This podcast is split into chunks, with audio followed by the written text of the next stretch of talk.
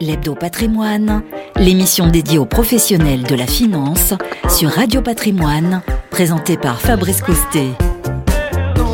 Bonjour, bienvenue à tous, bienvenue sur Radio Patrimoine pour ce nouveau numéro de l'Hebdo. Radio Patrimoine, je vous rappelle, c'est la première euh, web radio 100% dédiée au patrimoine. Chaque semaine, on décrypte ensemble l'actualité économique, financière, parfois immobilière. Et cette semaine, on va s'intéresser à ce qui défraye la chronique du moment, l'intelligence artificielle. Euh, Est-ce qu'elle va tous nous remplacer? Pour l'instant, on a des gens en chair et en os autour de ce plateau. On est ravi d'accueillir Louis de Montalembert. Bonjour Louis. Bonjour Fabrice. Vous êtes le fondateur de Pléiade Gestion. Bienvenue à vous. Pléiade AM. Pléiade AM, pardon. Pléiade AM, comme Asset Management. Absolument. Et à vos côtés, on accueille également Stéphane Toulieu. Bonjour Stéphane. Bonjour Fabrice. Et vous êtes le fondateur d'Atims Gestion. Je suis président. Président. de Bon, bah, j'avais presque bon, vous voyez comme quoi, hein, je suis pas encore au niveau de l'intelligence artificielle. Il y a encore quelques bugs. Alors justement, messieurs, le sujet du jour. Euh, on va se poser la question déjà, euh, qu'est-ce que ça change, vous qui êtes spécialiste euh, des nouvelles technologies, dans le monde de, euh, de l'asset management, c'est vrai que c'est un peu votre cheval de bataille. Pour Louis, c'est tout ce qui est cloud, euh, digitalisation, effectivement. Et bon, maintenant, vous rajouté donc cette corde à, votre arc. Et puis euh, Stéphane, vous qui sillonnez le monde et en particulier les États-Unis pour aller voir ce qui se passe de l'autre côté de l'Atlantique, vous allez nous dire si vraiment on est à l'aube d'une révolution qui est de la magnitude de l'Internet des années 95-96. L'hebdo patrimoine spécial IA, intelligence artificielle ou AI. C'est parti.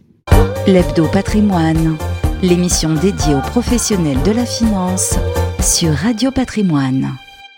Les spécialistes sont avec nous en chair et en os. Euh, Louis de Montalembert, on démarre avec vous. Qu'est-ce que qu'est-ce que ça a changé? Tiens, première question, qu'est-ce que ça a changé concrètement euh, dans votre manière de travailler, euh, d'appréhender peut-être votre façon de euh, voilà de, de sélectionner les, les boîtes. Est-ce que ça a changé quelque chose le, le fait qu'on ait voilà depuis quelques mois, novembre 2022, cette hype de l'intelligence artificielle avec ce chat GPT euh, qui est vraiment bluffant à l'utilisation? Alors ça a radicalement changé mon quotidien dans ma manière de travailler, mais en même temps, C'est vrai? l- voilà l'objet que j'étudie, qui sont les entreprises du cloud. Oui, en fait, nous, on a financé euh, pendant quelques années, à partir de 2018, un, un labo en IA, euh, justement sur du machine learning, avec l'idée fondamentale que notre métier, c'est de traiter de l'information. Et traiter de l'information, c'est traiter des données. Et en fait, euh, qu'est-ce qu'on fait toute notre journée? C'est qu'on lit des documents. Ça s'appelle des données non structurées. Mm. Et donc, c'est un peu le graal de, de l'IA. En fait, à l'origine, on a les données structurées qui sont des données chiffrées. Ça fait très longtemps qu'on sait les organiser dans une réponse euh, de manière assez facile.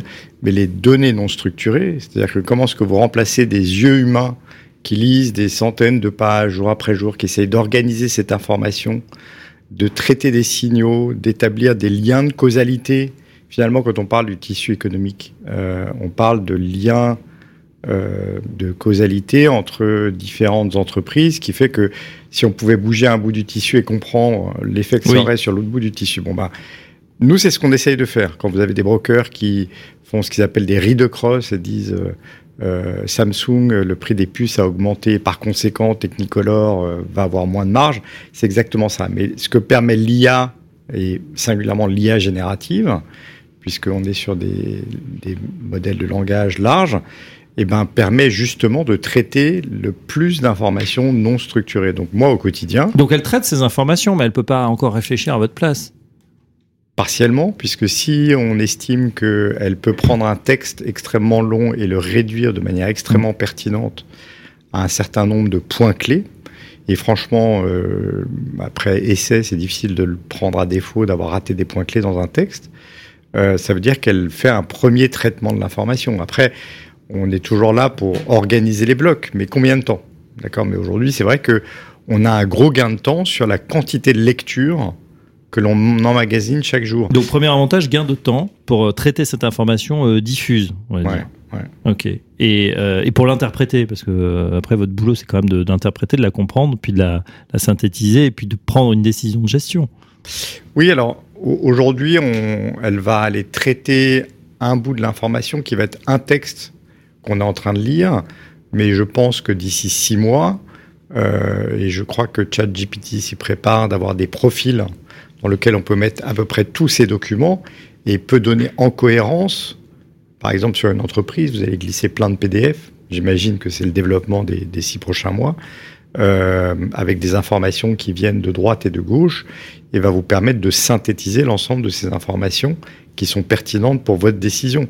Après, la décision ne vient pas que de l'information, elle vient aussi euh, de l'état des marchés, de, de, mouvement, de momentum et des choses comme ça. Mais sur le, traitement de l'information et l'analyse, euh, énorme gain de productivité. D'accord, donc premier, euh, première réponse, premier gain de productivité. Stéphane, même question, Stéphane Toulieu, vous qui euh, avez analysé ça, vous êtes même allé sur plusieurs conférences déjà aux États-Unis, c'est la hype aussi un peu là-bas, on peut le dire. Comment vous voyez cette... Est-ce qu'on est, est à l'aube d'une nouvelle révolution.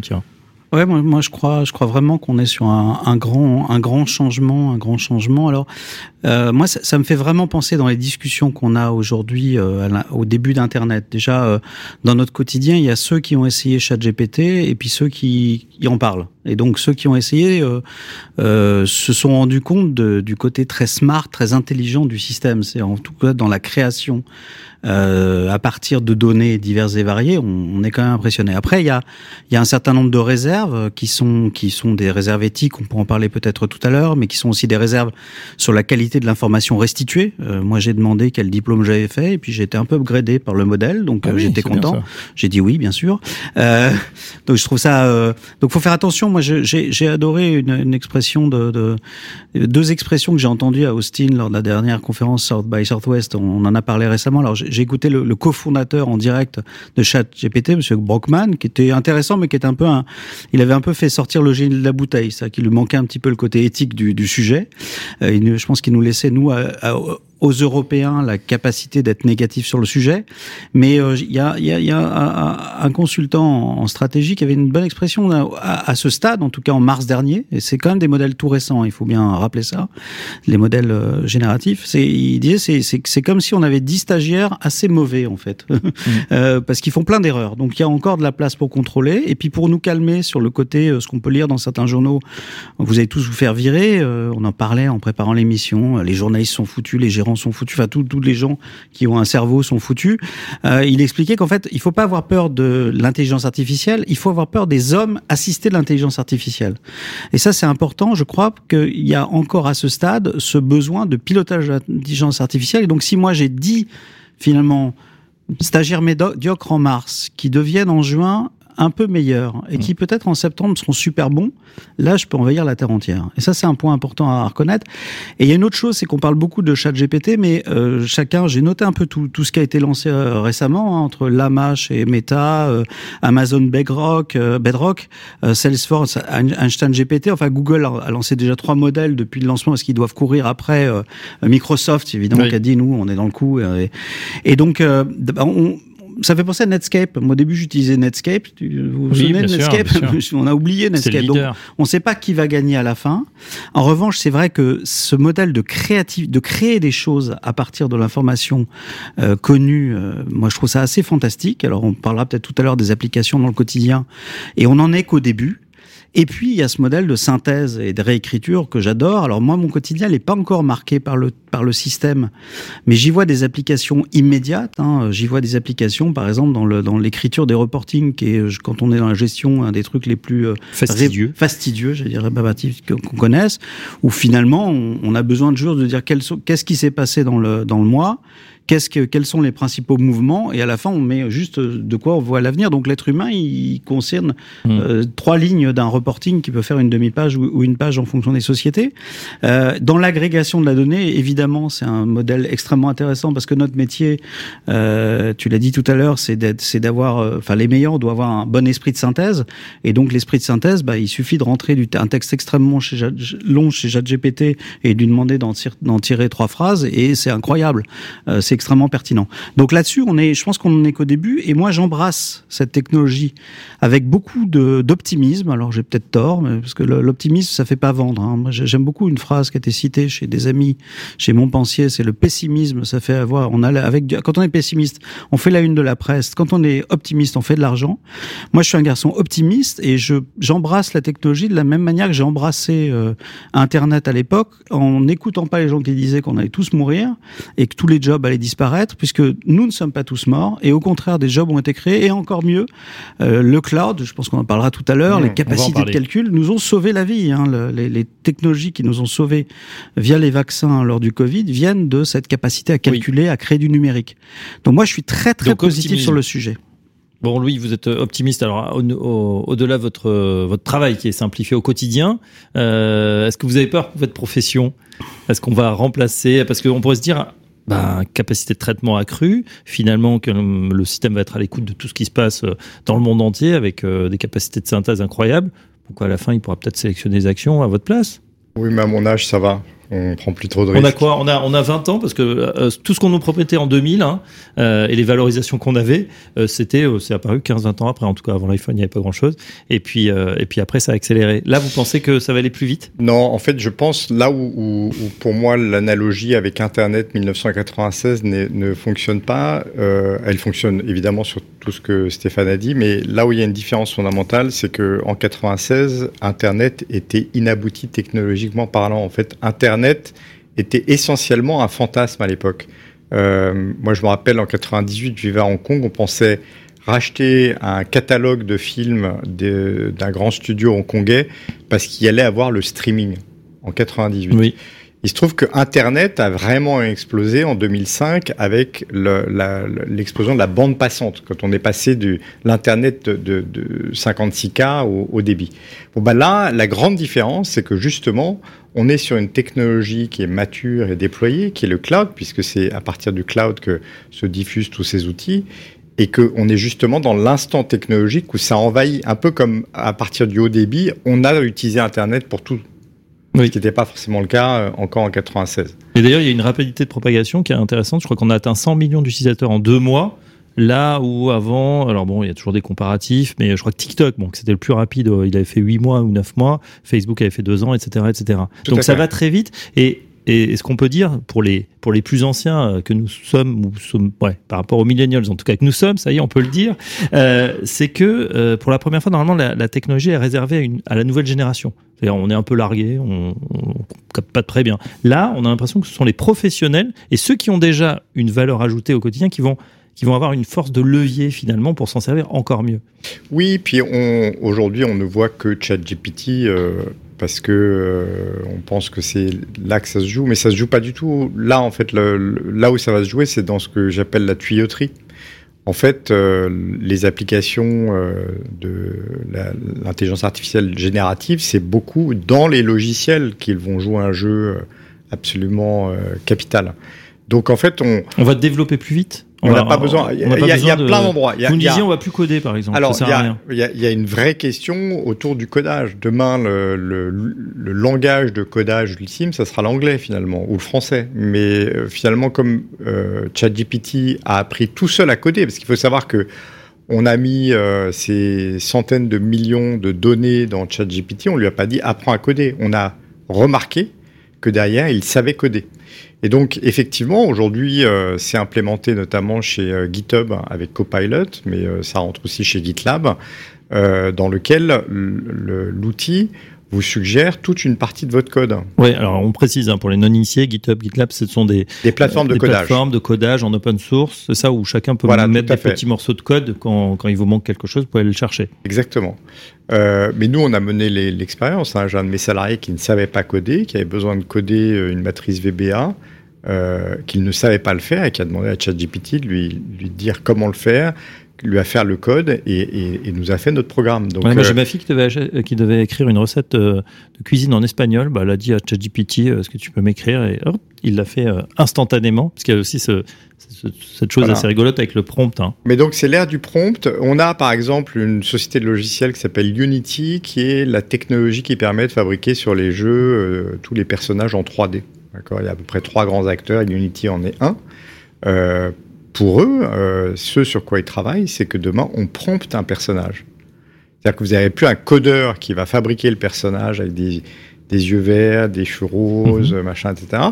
Euh, on va prompter les caractéristiques du personnage et derrière, le, le, le code sera écrit instantanément par l'intelligence artificielle. Donc c'est c'est quand même des changements qui sont absolument faramineux. Euh, et, et, moi, j'ai une thèse sur la logicialisation de l'économie. Il faut savoir qu'aujourd'hui, euh, 75% des entreprises Fortune 500 sont clients de GitHub, c'est-à-dire d'une plateforme de codage. Euh, aussi bien Coca-Cola que FedEx. C'est pas uniquement les techs. Aujourd'hui, la tech est en train d'envahir tous les secteurs économiques. bon, ça, ça fait longtemps qu'on en est persuadé, euh, notamment chez chez Atimis Gestion, hein, euh, Stéphane.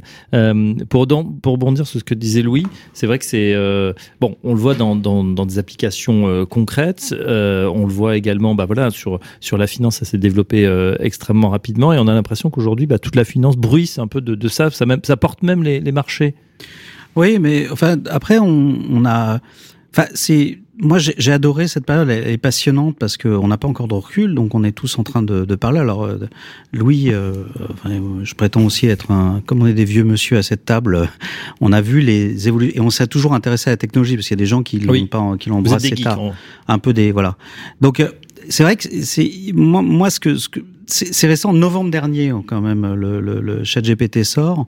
En février, il est accessible au grand public et effectivement, il y a cette adoption très rapide et cet engouement. Et là, on se rend compte de la puissance du système et de système qui s'améliore avec le temps puisque la version 4 est spectaculaire. Donc, on est vraiment en train d'avoir, de voir sous nos yeux euh, quelque chose de spectaculaire. Alors, nous, en tant que gestion, enfin, moi, je me souviens, on, s'était vu juste à mon retour d'Austin où j'avais dit, euh, j'étais assez enthousiaste, mais j'avais à peu près la même formule d'ailleurs en disant que les gars, ils ont lancé un truc absolument incroyable, mais ils maîtrisent pas vraiment la technologie. D'ailleurs, quelques semaines après, Salman Altman, qui avait qui est, qui est, le cofondateur d'OpenAI, est allé devant le Congrès américain dire régulez-nous s'il vous plaît. Donc euh, il y a quand même des éléments qu'on doit qu'on doit euh, enregistrer. Mais la réalité, c'est que là, depuis Nvidia, donc le fabricant des puces les plus, euh, je dirais, les, les mieux adaptés finalement à cette révolution d'intelligence artificielle, alors c'est toujours intéressant parce que eux ils ont démarré sur les cartes graphiques. Je reviens sur le geek parce que moi quand, quand j'avais une, vingtaine d'années, je jouais sur des cartes Nvidia euh, et, et donc depuis, euh, bah, on s'est rendu compte que cette application sur l'intelligence artificielle a été spectaculaire. Et lors de leur dernière publication, bah, au lieu des 7 milliards de dollars pour le trimestre prévu euh, par le consensus, ils ont annoncé qu'ils feraient probablement 11 milliards de dollars de chiffre d'affaires. Et donc on a, on voit que dans, en, en espèces sonnantes et trébuchantes, alors peut-être que les gens surinvestissent sur le sujet, les négatifs vont dire ça. Moi, je crois pas. Je crois qu'il y a un accompagnement de tout ce qu'on a discuté. On a passé tous beaucoup de temps à jouer. Moi, je vais avouer euh, benoîtement, faut pas que mes, mes collègues au bureau l'entendent, mais j'ai passé des, des belles demi-journées à, à, demander des choses très intéressantes du type euh, euh, faire des recherches sur des valeurs, euh, à euh, écrire un poème en rap pour et en alexandrin, donc pour essayer de tester le système.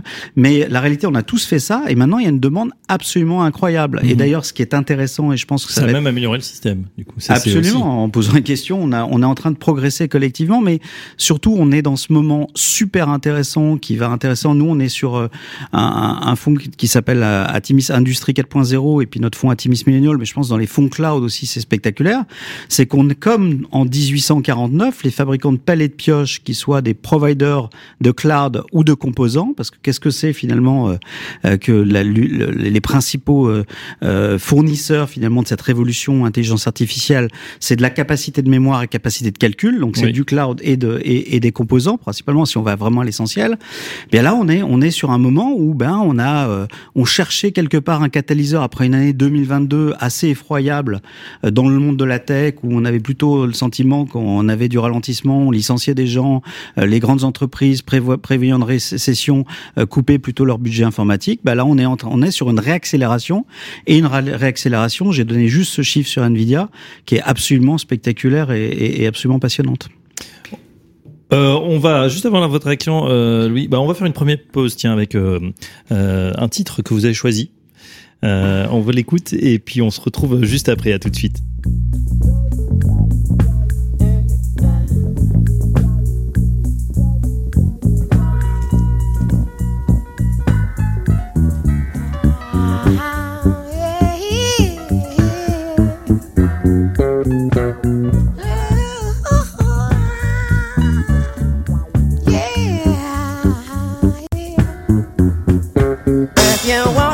stay. I'll be around today to be available for you to see.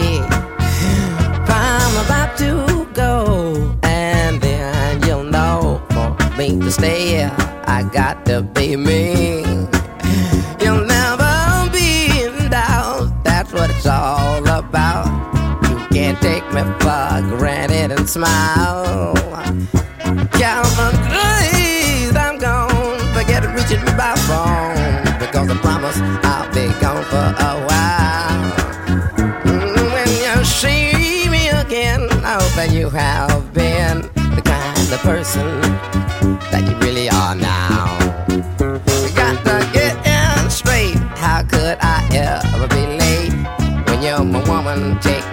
my time?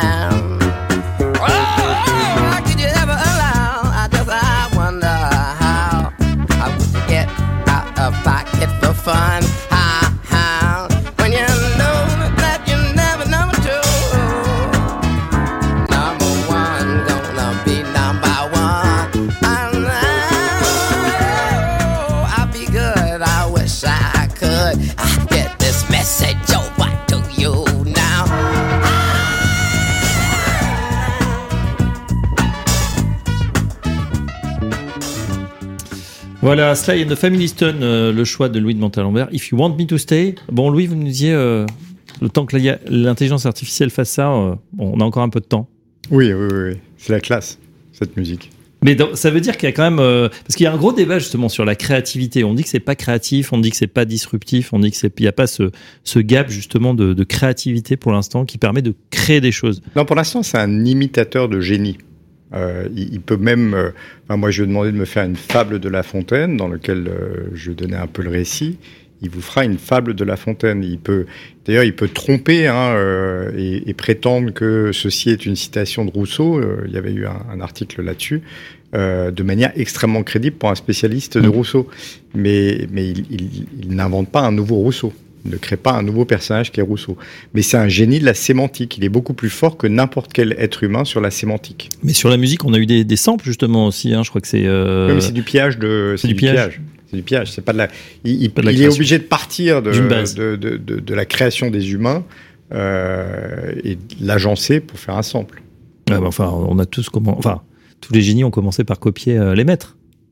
Alors on, on verra, on verra. Ouais. Euh, on revient sur le terrain justement euh, la financier pour cet hebdo patrimoine euh, spécial euh, intelligence artificielle. Euh, sur les marchés, on voit voilà, il y a énormément de mouvements. D'ailleurs, c'est peut-être le seul parce que les nouvelles sont pas formidables de notre point de vue, mais là en tout cas, c'est vrai que ça a drivé le marché avec quelques sociétés euh, qui euh, qui ont mis de l'IA. Alors c'est pour ça, moi, ça me fait vraiment penser à ce qui s'est passé dans les années 2000, où il y avait, vous vous vous souvenez, hein, la bulle.com, il suffit d'annoncer .com à son nom et on prenait 15 ou 20%, euh, voire même on s'introduisait, on se souvient d'un Père Noël.com. euh, Voilà, Oui. peut-être certains.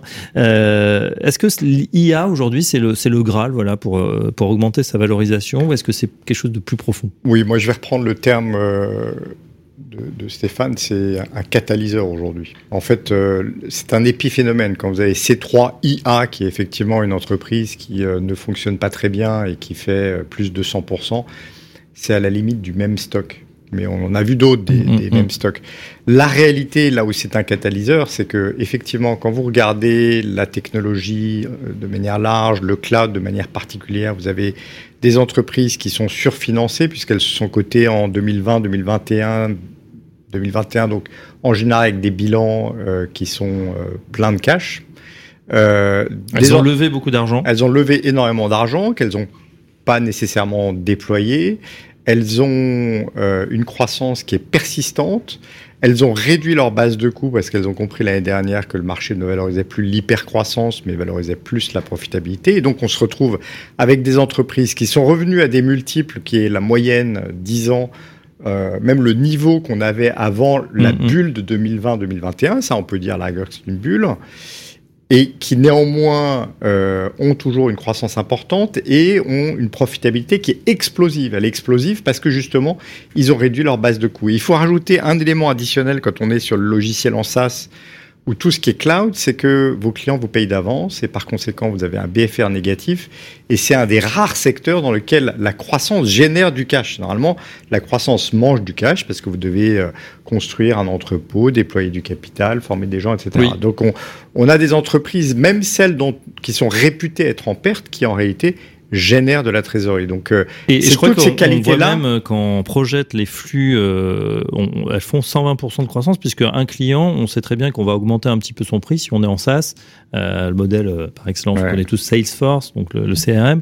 vu qu'ils augmentent régulièrement leurs prix, on sait que la, la courbe, enfin, le, la, la courbe de croissance des prix, vous expliquez ça beaucoup mieux que moi, ça, ça monte et ça fait qu'on va, on va dégager des revenus qui vont augmenter dans Mais le c'est temps. encore mieux que ça, c'est que le cloud permet de déployer une fonctionnalité de manière instantanée. Avant, Oui. dans le logiciel legacy, il fallait attendre une nouvelle version, la revendre au client. Là, vous créez une nouvelle fonctionnalité. Je prends l'exemple de Monday, qui est un, ce qu'on appelle un work OS, qui permet le, le, le travail, l'organisation du travail d'équipes complexes.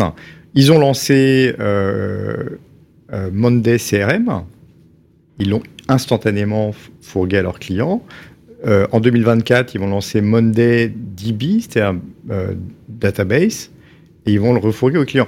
Donc c'est, c'est quand on regarde en fait l'empilement, l'effet de cohorte, c'est comme ça qu'on appelle ça, dans lequel on empile les millésimes de clients. En fait, on regarde les, les plus vieux millésimes de clients. Les vieux ne partent pas, il y a des nouveaux. non seulement ils restent. partent pas, mais ils génèrent, on génère beaucoup plus de chiffre d'affaires avec eux aujourd'hui qu'on ne le générait vers le début. En fait, le, euh, il y a ce qu'on appelle le taux de rétention dans ce secteur, euh, qui n'est pas un taux de rétention euh, par client, mais un taux de rétention en dollars, qui est souvent supérieur à 120%. 120%, ouais, j'avais ça en tête.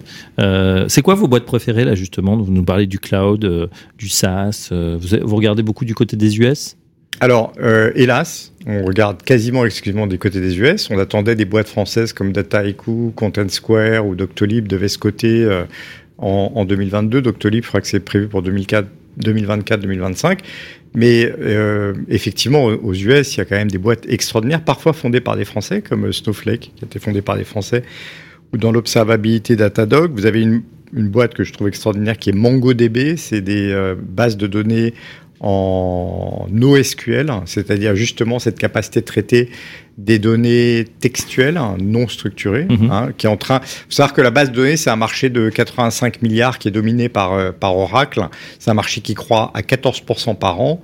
Euh, MongoDB, qui a cru de 48% l'année dernière, ne fait que 1,2 milliard de chiffre d'affaires. Et franchement, Oracle mène des combats d'arrière-garde sur ce, sur, sur ce type de marché. Ils n'ont pas les solutions technologiques aussi, aussi puissantes. Euh, évidemment, Snowflake, euh, sur tout ce qui est euh, Data Warehouse et maintenant euh, Data Lake, donc ils sont essentiels pour le traitement de la donnée. Donc là, en plus, on est sur des outils pour euh, le développement de, de l'IA générative qui sont euh, très essentiels. Euh, GitLab euh, sur euh, le, le codage. Et puis après, si on passe euh, dans la couche du dessus, euh, je trouve Shopify très intéressant. J'ai juste une anecdote là-dessus. Euh, Alors Shopify, on, peut dire peut-être euh, d'un mot, enfin, les, tout ce que tous ceux qui font du dropshipping connaissent bien. Oui, mais c'est au-delà, c'est un magasin. en- enfin, c'est la possibilité de créer son magasin en ligne. Exactement. Il, il livre une solution clé en main de Oui. magasin en ligne. Mais euh, je, je faisais mention, c'est pas forcément une de mes sociétés préférées, mais je trouve que sur l'illustration de l'IA, on a un exemple intéressant. Bill Gates, au moment de la sortie de ChatGPT 4, disait demain, on ne fera plus ses courses sur Amazon, on aura un super assistant d'IA générative auquel on dira j'ai besoin de telle chose et telle chose, il ira nous le trouver quelque chose sur quelque part sur le net. Il se trouve que euh, Shopify qui a, qui a livré plus de 2 millions de, de sites marchands, donc qui interface plus de 2 millions de sites marchands, Oui. a déjà créé ce super assistant. Euh, L'implication euh, assez simple, je ne sais pas s'ils le font sur les voitures, mais aujourd'hui, si vous voulez acheter une voiture électrique euh, qui est 500 km d'autonomie, un coffre de 600 litres, euh, que vous voulez payer entre 30 et 40 000 euros, euh, vous devez aller sur le site de Tesla, regarder tous les modèles, puis aller sur le site de BMW. Aujourd'hui, vous rentrez dans le prompt, c'est ça que je cherche. Et dans l'assistant de Shopify, il va vous trouver les troisième meilleures offres Alors, euh, ouais. pour cet outil-là. Il y a Google aussi, hein, du- du- je ne sais pas si vous avez vu leur conférence, qui, euh, qui va modifier Google pour qu'on ait justement euh, le prompt qui sera plus détaillé. Aujourd'hui, on est obligé vraiment de, de dire ce qu'on veut, tiens, voiture, etc. Et puis de redemander une, une- Et là, aujourd'hui, on va pouvoir vraiment parler dans le langage euh, normal, on va dire. Euh, Stéphane, réaction. euh, euh, vous, vos sociétés préférées, c'est quoi? Dans, dans ce monde en transformation qui Mhm. pourrait être impacté par l'intelligence artificielle Moi, j'aime bien les titres qui ont été cités. On a un peu tout ça. Euh, moi, je pense que on est en train de regarder. Enfin, je pense qu'il y a plusieurs segments qui sont adressés. Donc moi j'aime bien les composants parce que Nvidia cartonnait, mais AMD euh, est dans la suite. Alors peut-être moins Donc les pelles et les pioches alors. Ouais, pelle et pioche. Euh, dans le cloud, bah, on a Microsoft et Alphabet qui Alphabet s'est fait un peu euh, taper dessus parce qu'on s'est dit euh, ils sont cuits parce que les autres ont investi massivement. Mais on a oublié qu'ils avaient pas mal d'avance. Moi, j'avais écouté la patronne. euh, alors maintenant, elle a retourné chez à Stanford, mais Dr. Faye Haley dans l'intelligence artificielle, qui était à la tête de DeepMind et de toute, enfin, de toutes ces équipes euh, qui ont travaillé sur la partie euh, intelligence artificielle. Donc moi j'aime bien ces acteurs-là. Moi je pense qu'aussi il y a un côté rebattre les cartes. Alors par nous Oracle, on garde un peu le dossier parce qu'ils ils ont fait un partenariat avec Nvidia. Dans le domaine du cloud, ils ont que 2% de part de marché et, euh, et finalement je me dis que Amazon, s'ils attrapent pas le truc euh, rapidement, ben on peut avoir des. C'est dur de rentrer dans le marché, c'est un marché Mhm. difficile. Oui. Mais quand on a 2% de part de marché, on peut passer à 4. Quand on a 36% de part de marché et qu'on se fait rattraper par Google et Microsoft, il y a peut-être de la place pour un, un autre acteur. Et en tout cas, grâce à l'intelligence artificielle et l'optimisation, en tout cas, de, de- des capacités, euh, il y a, il y a peut-être des nouveaux en- entrants dans cet univers cloud qui, qui peuvent être là. Donc sur le cloud, on est là. Moi, je crois beaucoup à, à la problématique sécurité. Je pense qu'en en dérivé, euh, si on reste hein, dans Bien la sûr. tech, euh, évidemment, des acteurs comme Palo Alto euh, sont, ou CrowdStrike sont des acteurs qui, qui vont faire un malheur dans les mois qui viennent. Je pense cette Louis révolution approuve, hein, je digitale. crois que ça fait partie aussi des. Ouais, ouais, ouais, Donc ouais, moi je suis là-dedans. Et puis après, moi ce qui m'intéresse, c'est euh, bon, je- Salesforce est en train de beaucoup parler sur le sujet en disant ouais mais nous finalement on fait de l'intelligence artificielle dans notre créneau avec Einstein GPT. Euh, donc on, on sera pas, on, on sera très, on va jouer sur la sécurité de la donnée de nos clients. C'est smart dans l'idée pour relancer un peu l'histoire. Et puis je crois beaucoup surtout aux, aux applications, à ces entreprises.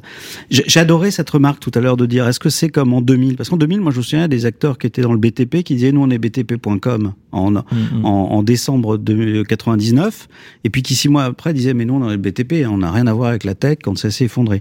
Ceci étant dit, il y a pas mal d'acteurs, on a eu pas mal d'annonces, on a énormément d'annonces ces derniers mois, d'acteurs de l'économie traditionnelle, euh, Morgan Stanley qui a testé, alors ça va intéresser nos amis du patrimoine, des systèmes d'intelligence artificielle pour, créer des réponses individualisées aux clients, en tout cas créer, avoir un outil à disposition des conseillers pour les aider à avoir des réponses adaptées aux clients grâce à l'intelligence artificielle. Je sais pas, Walmart euh, fait un système d'interrogation finalement pour les clients par texte auront une réponse optimisée. Novartis a fait des grandes annonces dans l'utilisation de l'intelligence artificielle dans la recherche. Dans le domaine de la santé, on l'a évoqué en préparant, dans, tout ce qui est diagnostic, il y a vraiment un, boulevard et tout le monde est en train de s'engouffrer là-dedans. Netflix a annoncé que bah, dans la production de visuels, les décors seront dorénavant faits par intelligence artificielle. Donc ils vont gagner énormément d'argent. Donc je pense que dans, dans l'économie réelle, Stripe, Stripe annoncé en sécurité, en analyse finalement des fraudes, euh, des choses qui vont, je pense, euh, être suivies par tous les acteurs euh, de, de, de la, dans la, de, de, de, l'univers des paiements. Donc moi, ce qui m'intéresse, c'est de voir en, à la fois quels sont l'appel et la pioche, que c'est gagnant en premier ressort, mais aussi dans l'économie réelle, quels sont les acteurs qui vont embrasser cette technologie-là et qui vont bah, gagner des parts de marché, gagner du service client, quoi, optimiser leur service client. Je trouve ça génial. Réduire la fraude, c'est fantastique. Euh, réduire les défauts, c'est génial. Et donc, c'est ça qui est intéressant. C'est et- alors, on est un peu tôt. J'avoue, Ouais, hein, mais euh, mais ces annonces-là, il faut les suivre pour les prochaines euh, pour les prochaines. J'allais dire les prochaines années, mais c'est ridicule. Voilà, pour les il y avait- prochaines semaines. Il y avait une pub, on mettait un tigre dans son moteur. Là, on met tous de, de l'IA dans son moteur. On a l'impression que, les, en tout cas, beaucoup de sociétés communiquent là-dessus. oui, crois. mais c'est le c'est l'outil de gain de productivité ultime. hein. Il y a quand même, euh, je crois, Goldman Sachs qui prévoit 1,5% de gain de productivité annuel pendant les dix, les dix prochaines années. Il faut savoir que euh, nous, on suit beaucoup une société qui s'appelle Bessemer Venture Partner, qui est le grand financeur du, dans le private equity, dans le venture aux États-Unis du cloud. Et ils font leur State of the Cloud chaque année Oui. et ils donnent leurs prédictions. La- leur troisième prédiction, c'est que le premier bénéficiaire de l'intelligence artificielle sera l'utilisateur final, parce que tout le monde se pose la question de la chaîne de valeur de l'IA. Euh, et c'est très difficile dans les débuts de, de savoir. Mais effectivement, l'utilisateur final, puisqu'on voit que la plupart des éditeurs de logiciels n'ont pas augmenté leur prix avec les fonctionnalités IA, donc elles préfèrent augmenter le ROI pour leurs clients. Et effectivement, en fait, le coût d'entraînement des modèles IA s'est effondré. Euh, ChatGPT 3 avait coûté en 2020 euh, 4,6 millions de dollars à entraîner. Aujourd'hui, il coûterait 450 000 dollars à entraîner. Et on voit que euh, Lama, qui est le, le modèle de Meta, s'est échappé dans, l'open source. Deux semaines plus tard, il y avait euh, qui était son dérivé plus efficace, qui est sorti. puis euh, Guanaco, puis enfin c'est que des, des Hmm. petits camélidés euh, qui prennent les noms pour les modèles, mais ça va extrêmement rapide et il y a une nouvelle technologie qui s'appelle LoRa qui permet en fait d'entraîner un nombre limité des données, à peu près 1,6%, parce qu'on s'est aperçu que Il y avait dans trop les- de données. dans les. LLM, Oui. c'est pas qu'il y a trop de données, c'est qu'une fois que le modèle est entraîné, euh, pour le fine-tuner ou l'adapter à un dataset, il suffit de bouger que 1,6% des données. Et donc, on s'aperçoit que de plus en plus, on peut entraîner des LLM euh, même sur un ordinateur LLM, portable. Un large language model, c'est les, c'est les modèles à Oui. l'origine de l'intelligence artificielle euh, euh, générative. Euh, et donc, il Donc y a on pourrait l'avoir installé sur son PC pratiquement ou sur son on, ordinateur. on- on- on- on peut entraîner aujourd'hui des, des modèles sur, sur un ordinateur, quelqu'un disait même sur un téléphone. Donc c'est c'est très intéressant parce qu'il y a une démocratisation et donc des gains de productivité Mm. qui vont être massifs. Ah Bah, tant mieux, on va tous en profiter. On fera des émissions encore plus courtes. Bah non, ce serait dommage. Tiens, justement, parce qu'on n'aurait pas le temps d'écouter le titre de Stéphane Toulieu qu'il a choisi. On écoute tout de suite euh, Back to euh, 17. euh, On dans les années 78. 70, là. 70, euh, on fin est en des années plein, 70. en plein disco. euh, On écoute, on se retrouve juste après.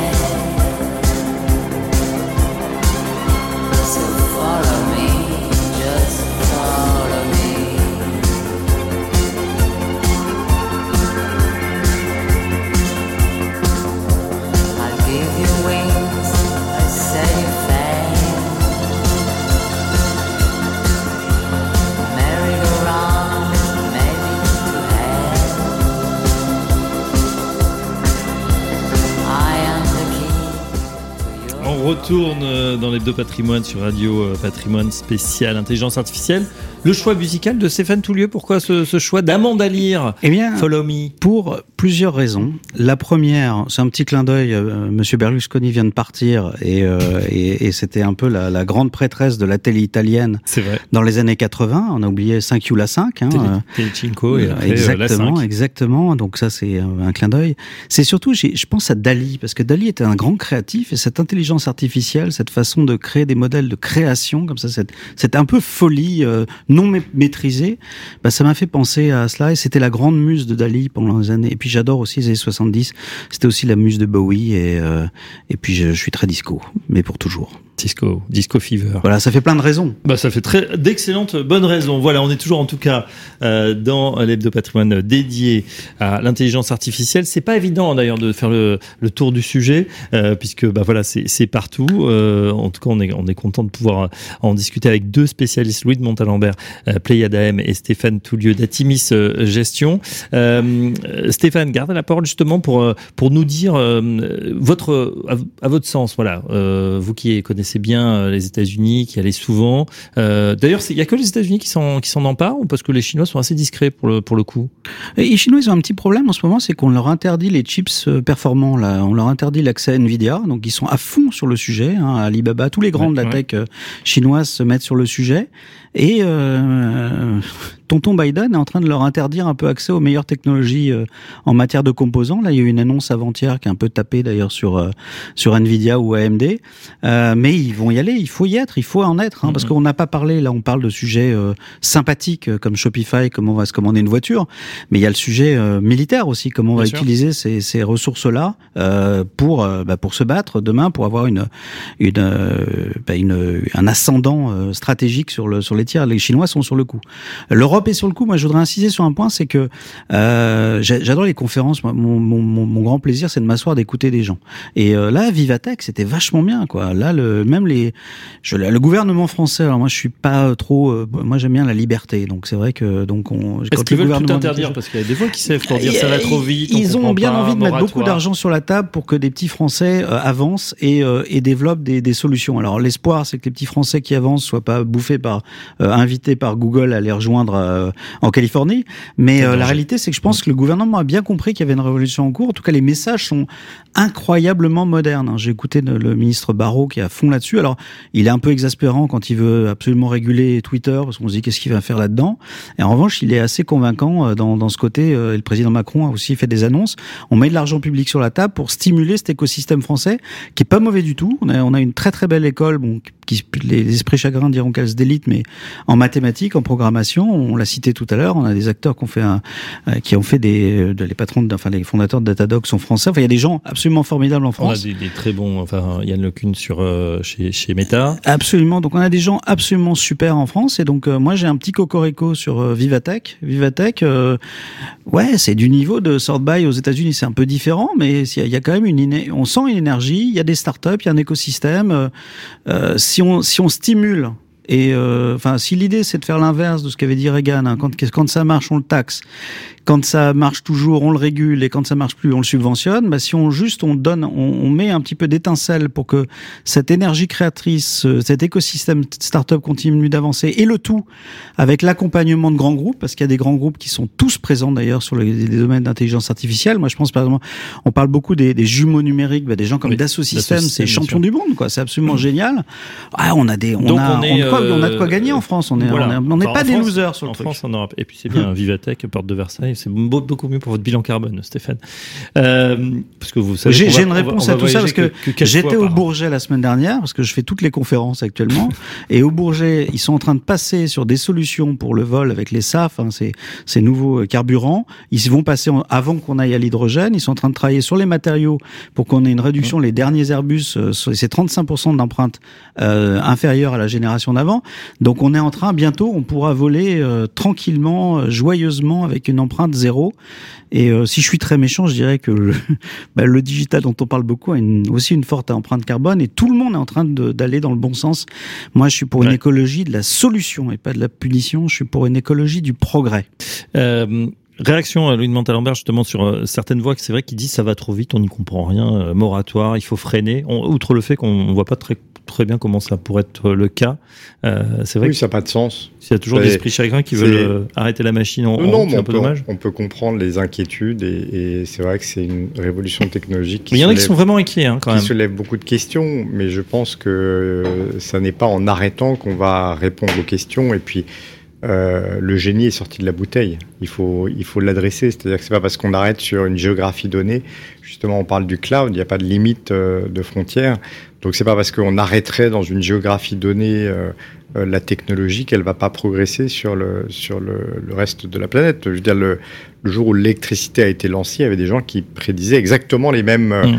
les mêmes inquiétudes, les mêmes angoisses, la mort. euh, La, vision, là, c'est un peu Skynet, un Terminator, c'est-à-dire l'intelligence artificielle qui devient tellement puissante qu'elle pense à sa survie, qu'elle se dit, bon, bah finalement. On n'en est pas encore là, mais c'est vrai qu'il y a eu, si on est sur le, la question éthique, il y avait une, intervention de Yuval Harari, l'historien très intéressante, qui disait l'intelligence artificielle générative, c'est la fin de l'humanité parce que nous sommes des êtres de récit, que nous avons construit nos propres récits en tant que société, et que si tout d'un coup il y a une intelligence alien, comme il disait, c'est-à-dire euh, étrangère à l'humanité, qui fabrique des récits, alors d'abord on, sait tous les dangers que ça comporte sur euh, la, contre-information, ce qu'on appelle les fake news, mais, mais ça va encore plus loin. C'est si tout d'un coup les récits ne sont plus faits par des hommes, alors qu'est-on en tant que société? Je veux dire, le fait qu'un bout de papier dans notre poche euh, puisse être échangé contre des biens et des services, euh, c'est un récit collectif, c'est une croyance collective qui est inventée par les hommes, par la loi est un récit collectif, etc. Donc, euh,